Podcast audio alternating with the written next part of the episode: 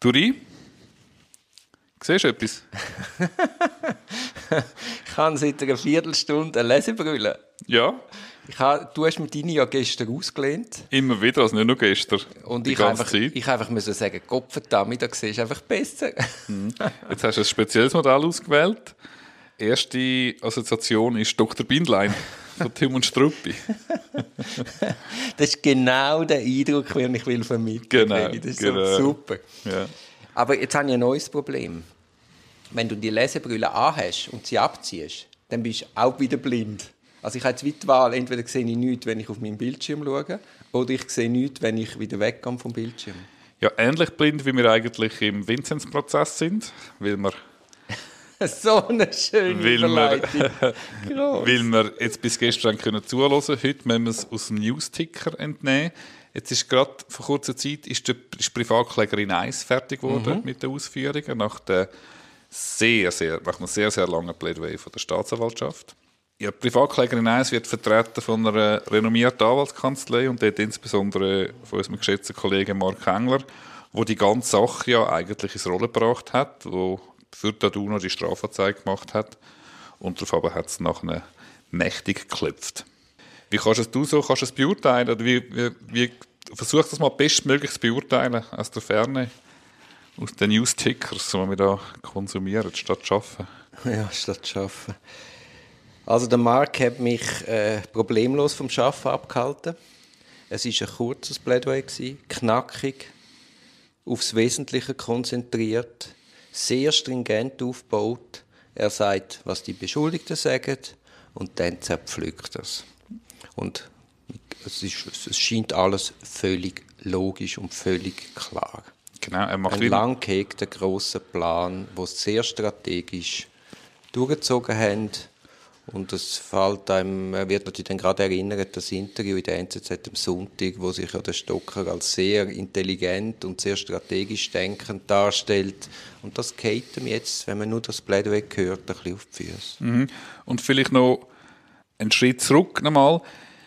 In dem Plädoyer jetzt heute Nachmittag hat er sich jetzt, also ist die Privatklägerin 1 nur noch Strafklägerin auftreten. Sie hat eigentlich nur noch über, über die Schuld geredet es scheint so, es scheint so, dass eben die ganzen äh, zivilklägerischen Ansprüche sozusagen vorab eingereicht also worden sind. Adhäsionsklage. Adhäsionsklage. Und das ist sehr geschickt, weil das ist richtig langweilig und schwierig zu vermitteln und komplex, da irgendwelche Schadenersatzansprüche geltend machen, substanzieren. Und das ist genau richtig. Nicht ins Wunder, wie es Privatklägerin wie, wie es Dreifwiese macht, die nicht von Strafrechtler vertreten sind im Gerichtssaal das ist wirklich geschickt, das ist gut. Es und es geht der nicht nur noch, Entschuldigung, in einem Vogelflug eigentlich, geht er nochmal über das ganze Beweisergebnis und haut nochmal in die gleiche Kerbe wie die Staatsanwaltschaft.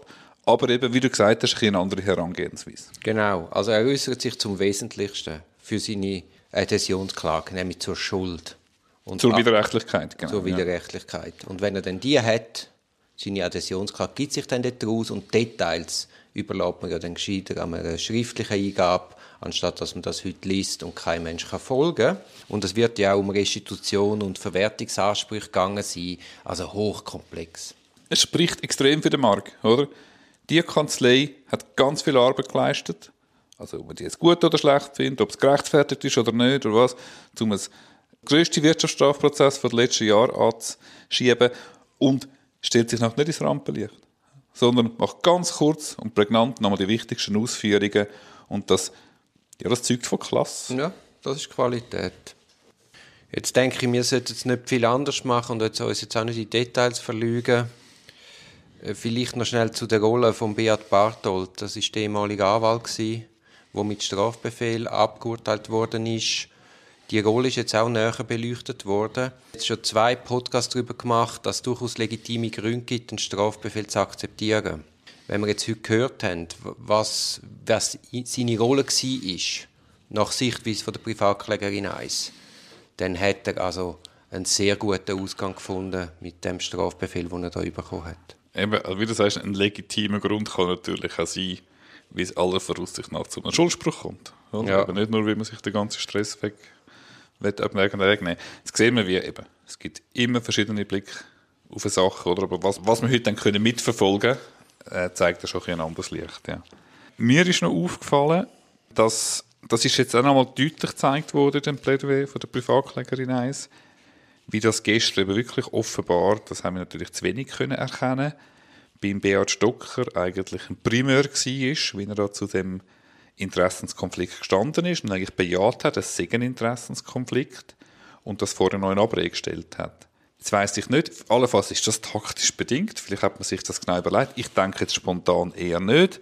Andererseits kann man auch sagen, ein Interessenskonflikt allein ist ja noch nicht strafrechtlich relevant. Es braucht dann noch viel mehr. Also es zeigt vielleicht mehr ins Aussageverhalten von ihm, dass das eben nicht so stetisch, dass man dort doch äh, eine Erweiterung hat und das kann man vielleicht auch auf andere Sachen schließen. Ich denke, es ist jetzt nicht relevant Schuld oder Unschuld. Das hat nichts mit einem Geständnis oder so zu tun. Da braucht es viel mehr.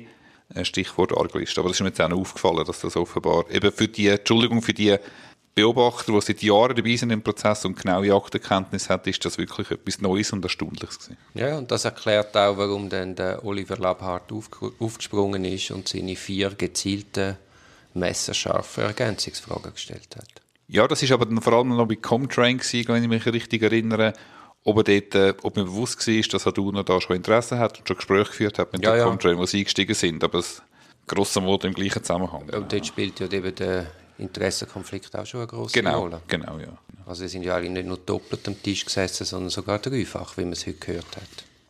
Ja, also man kann sagen, kurz und knapp, wie es sollte sein, wie es darf sein, sehr gut, dass man Zivilklage außen vor lässt, dass man aufs Wesentliche geht und dass man so, sozusagen wie der Rolle angemessen oder nach der Staatsanwaltschaft jetzt nicht nochmal selber Staatsanwalt spielt, sondern es einfach noch äh, Sick nochmal formuliert. Ja, das ist eben auch eine Chance.